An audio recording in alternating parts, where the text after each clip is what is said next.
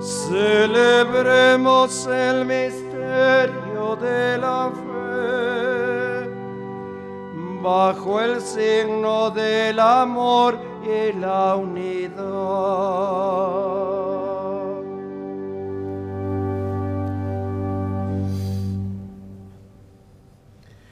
En el nombre del Padre, del Hijo y del Espíritu Santo, queridos hermanos, la gracia y la paz de Dios estén siempre con ustedes. Hoy es el primer viernes del mes. Recordamos especialmente entonces al Sagrado Corazón. Y antes de escuchar la palabra del Señor, pidamos perdón. Tú que eres el camino que nos conduce al Padre, Señor, ten piedad. Tú que eres la verdad que ilumina la historia, Cristo, ten piedad. Tú que eres la vida que renueva nuestras vidas, Señor, ten piedad. Señor, ten piedad.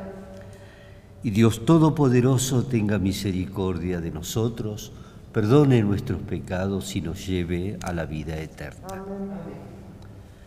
Oremos.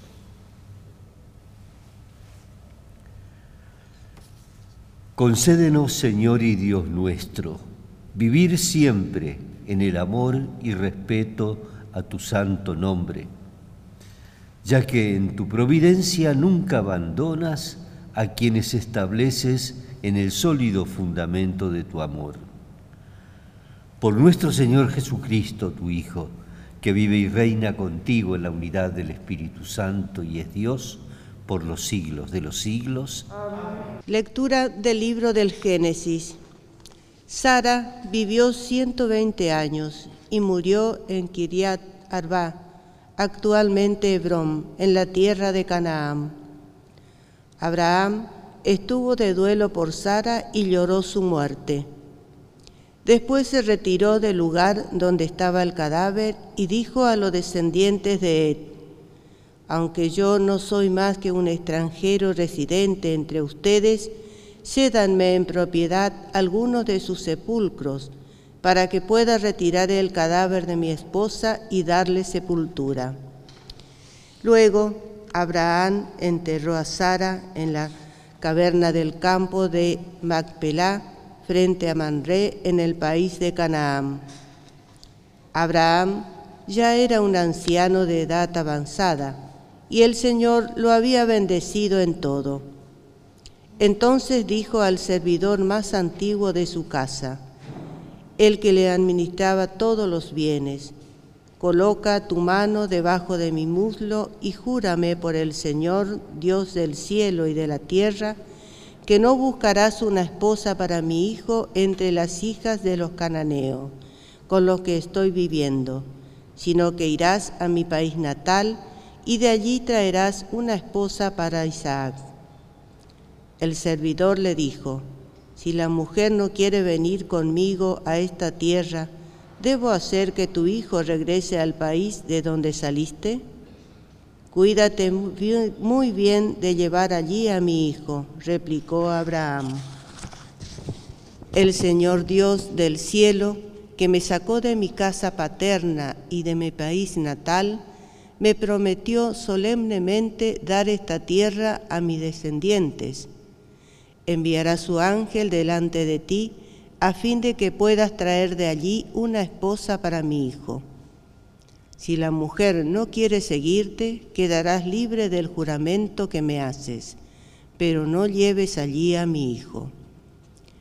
El servidor puso su mano debajo del muslo de Abraham, su señor, y le prestó juramento respecto de lo que habían hablado. Luego tomó diez de los camellos de su señor y tomando consigo toda clase de regalos, partió hacia Aram de Naharaim, hacia la ciudad de Nahor.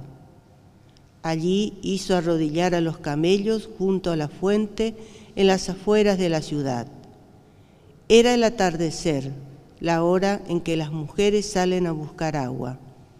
Entonces dijo, Señor Dios de Abraham, dame hoy una señal favorable y muéstrate bondadoso con mi patrón Abraham. Aún no había terminado de hablar cuando Rebeca, la hija de Betuel, apareció con su cántaro sobre el hombro. Era una, una joven virgen de aspecto muy hermoso. El hombre le preguntó, ¿de quién eres hija? ¿Y hay lugar en la casa de tu padre para que podamos pasar la noche? Ella respondió, soy la hija de Betuel, el hijo de Milcá, que Milcá dio a Nabor. Y añadió, en nuestra casa hay paja y forraje en abundancia, y también hay sitio para pasar la noche. El hombre entró en la casa, pero cuando le sirvieron de comer dijo, no voy a comer si antes no expongo el asunto que traigo entre manos. Soy servidor de Abraham, mi patrón me hizo prestar un juramento diciendo, no busques una esposa para mi hijo entre las hijas de los cananeos, en cuyo país resido. Ve en cambio a mi casa paterna y busca entre mis familiares una esposa para mi hijo ellos dijeron, llamemos a la muchacha y preguntémosle qué opina. Entonces llamaron a Rebeca y le preguntaron, ¿quieres irte con este hombre? Sí, respondió ella. Ellos despidieron a Rebeca y a su nodriza, lo mismo que al servidor y a sus acompañantes. Rebeca y sus sirvientas montaron en los camellos y siguieron al hombre este tomó consigo a Rebeca y partió. Entretanto, Isaac había vuelto de las cercanías del pozo de la Jairoí, porque estaba radicado en la región del Neget. Al atardecer salió a caminar por el campo y vio venir unos camellos. Cuando Rebeca vio a Isaac, bajó del camello y preguntó al servidor, ¿quién es ese hombre que viene hacia nosotros por el campo? Es mi Señor, respondió el servidor. Entonces ella tomó su velo y se cubrió. El servidor contó a Isaac todas las cosas que había hecho, y éste hizo entrar a Rebeca en su carpa. Isaac se casó con ella y la amó. Allí encontró un consuelo después de la muerte de su madre. Palabra de Dios. Vamos, Señor.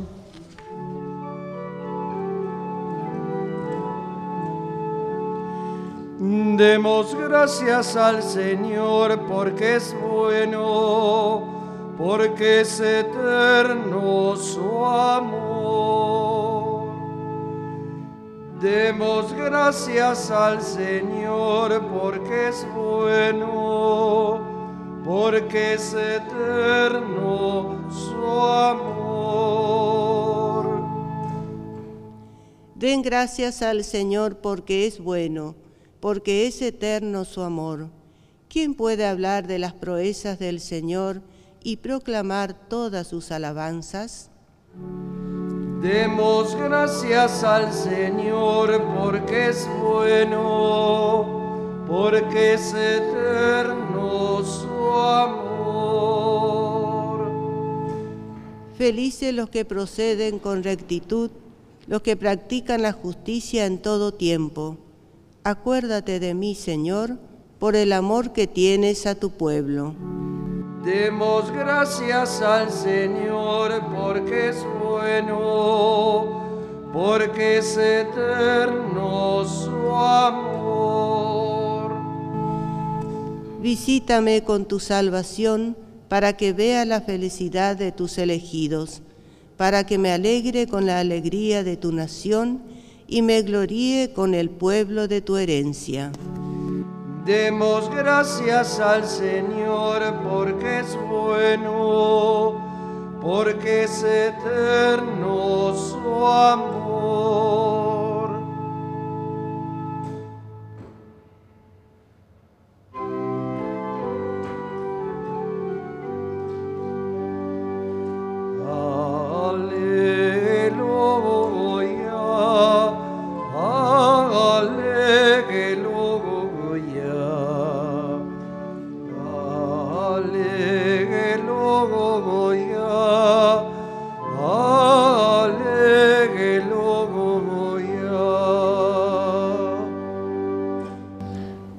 A mí todos los que están afligidos y agobiados, y yo los aliviaré, dice el Señor.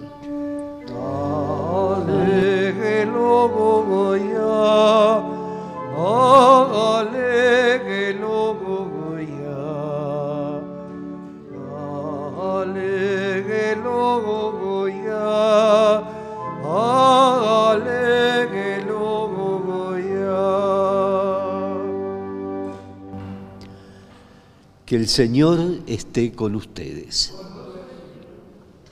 Evangelio de nuestro Señor Jesucristo según San Mateo.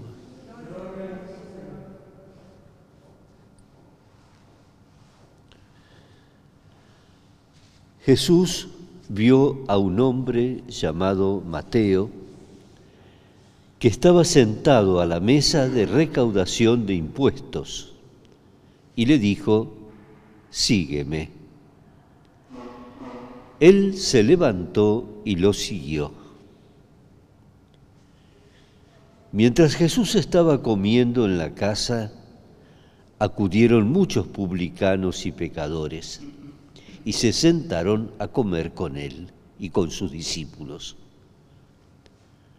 Al ver esto, los fariseos dijeron a los discípulos, ¿Por qué su maestro come con publicanos y pecadores? Jesús, que había oído, respondió, no son los sanos los que tienen necesidad del médico, sino los enfermos. Vayan y aprendan qué significa yo quiero misericordia y no sacrificios, porque no he venido a llamar a justos, sino a pecadores. Es palabra del Señor.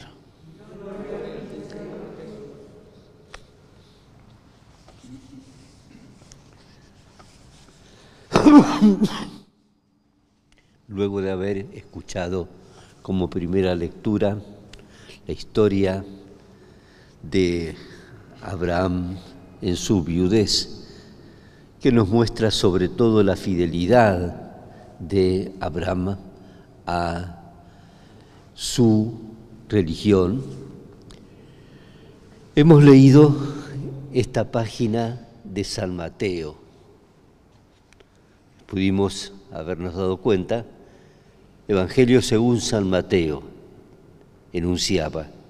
Y comenzábamos diciendo, y Jesús vio a un hombre llamado Mateo. Mateo escribe sobre sí mismo, qué es lo que le pasó a él con Jesús. Y dice que estaba sentado a la mesa de recaudación de impuestos. Pasó Jesús y le dijo, sígueme. Jesús vio a un hombre llamado Mateo y le dijo, sígueme. Y él se levantó y lo siguió, hombre recaudador de impuestos. Cambio total. Y junto con otros recaudadores y con gente de su categoría, tuvieron ese encuentro y esa comida con Jesús. Los fariseos eh, criticaban a Jesús porque se juntaba con esta gente, estaba catalogada de mala gente. Cuando se quería hablar de alguien que era una mala persona, se lo equiparaba a los publicanos y a los pecadores. Eh, hoy es primer viernes del mes. El primer viernes del mes, antiguamente, nos, nos remite este día al Sagrado Corazón de Jesús. Y aquí, en esta actitud de Jesús, vemos lo que es el corazón de Jesús. Jesús pasa, lo ve a Mateo y no lo mira como con ese desprecio que había hacia un recaudador que además de meter la mano en el bolsillo del otro, lo hacía en beneficio de potencias extranjeras, de los romanos, con lo cual era un personaje no querido, por lo menos, para llamarlo de alguna forma. Y Jesús lo mira y, le dice, sígueme.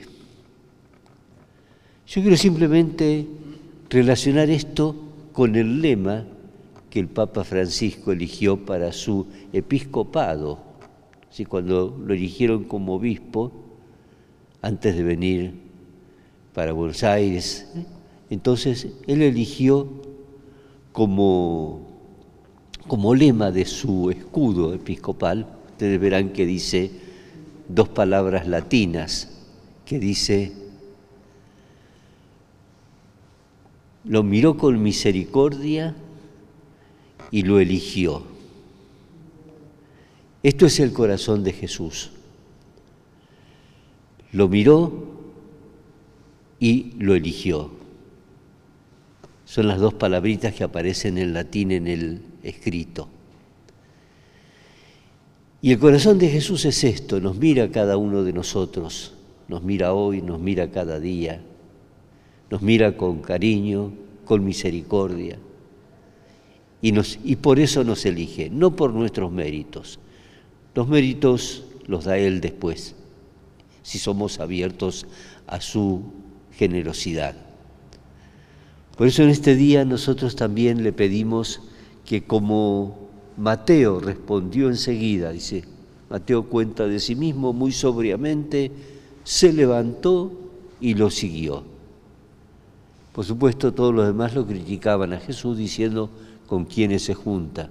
Y Jesús les dijo con toda claridad, yo he venido, así como un médico viene por los enfermos, Así yo he venido por los corazones heridos.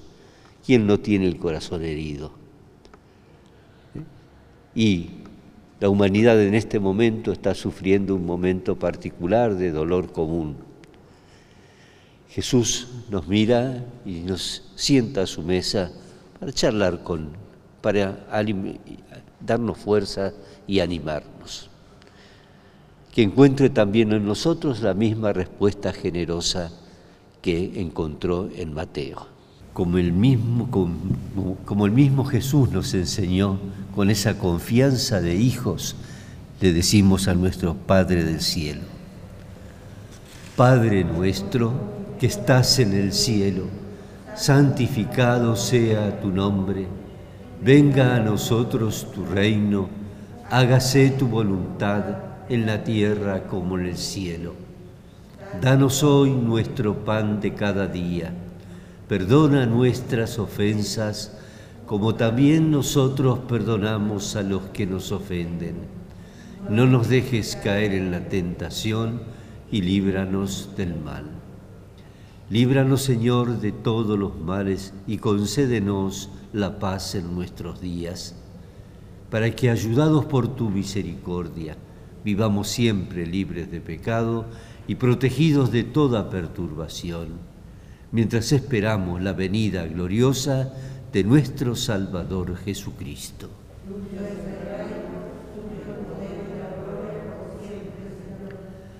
Señor Jesucristo, que dijiste a tus apóstoles, la paz les dejo, mi paz les doy. No tengas en cuenta nuestros pecados, sino la fe de tu iglesia y conforme a tu palabra, concédele la paz y la unidad. Tú que vives y reinas por los siglos de los siglos, que la paz del Señor esté siempre con todos ustedes. Y con tu espíritu. Uniéndonos a quienes no han podido recibirlo a Jesús sacramentalmente en la hostia, le decimos, creo Jesús mío que estás realmente presente en el Santísimo Sacramento del altar. Te amo sobre todas las cosas y deseo recibirte en mi interior, pero como ahora no puedo recibirte sacramentalmente, ven espiritualmente a mi corazón. Y como si ya te hubiera recibido, te abrazo y me uno todo a ti. No permitas, Señor, que me separe de ti. Amén.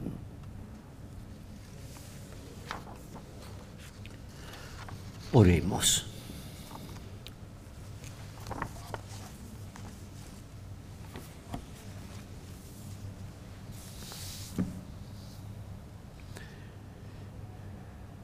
Renovados con el sagrado cuerpo y sangre de tu Hijo, imploramos, Señor, tu clemencia.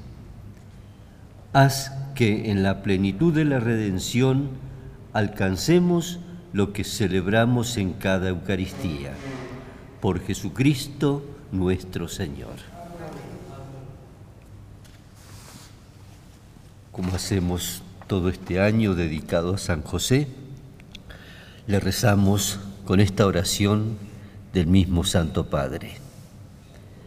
Salve, custodio del Redentor y esposo de la Virgen María. A ti Dios confió a su Hijo. En ti María depositó su confianza. Contigo Cristo se forjó como hombre Bienaventurado José, muéstrate, Padre, también con nosotros y guíanos en el camino de la vida. Concédenos gracia, misericordia y valentía, y defiéndenos de todo mal. Amén. Glorioso San José, ruega por nosotros. Que el Señor esté con ustedes. Que descienda sobre ustedes y permanezca siempre la bendición de Dios Todopoderoso, Padre, Hijo y Espíritu Santo. Vayamos en paz. Demos gracias a Dios. Salve, oh Reina, dulce Madre nuestra toda bondad, toda clemencia y amor. A ti gimiendo el alma se confía, sois la esperanza al humano dolor. A ti gimiendo el alma se confía, sois la esperanza, luma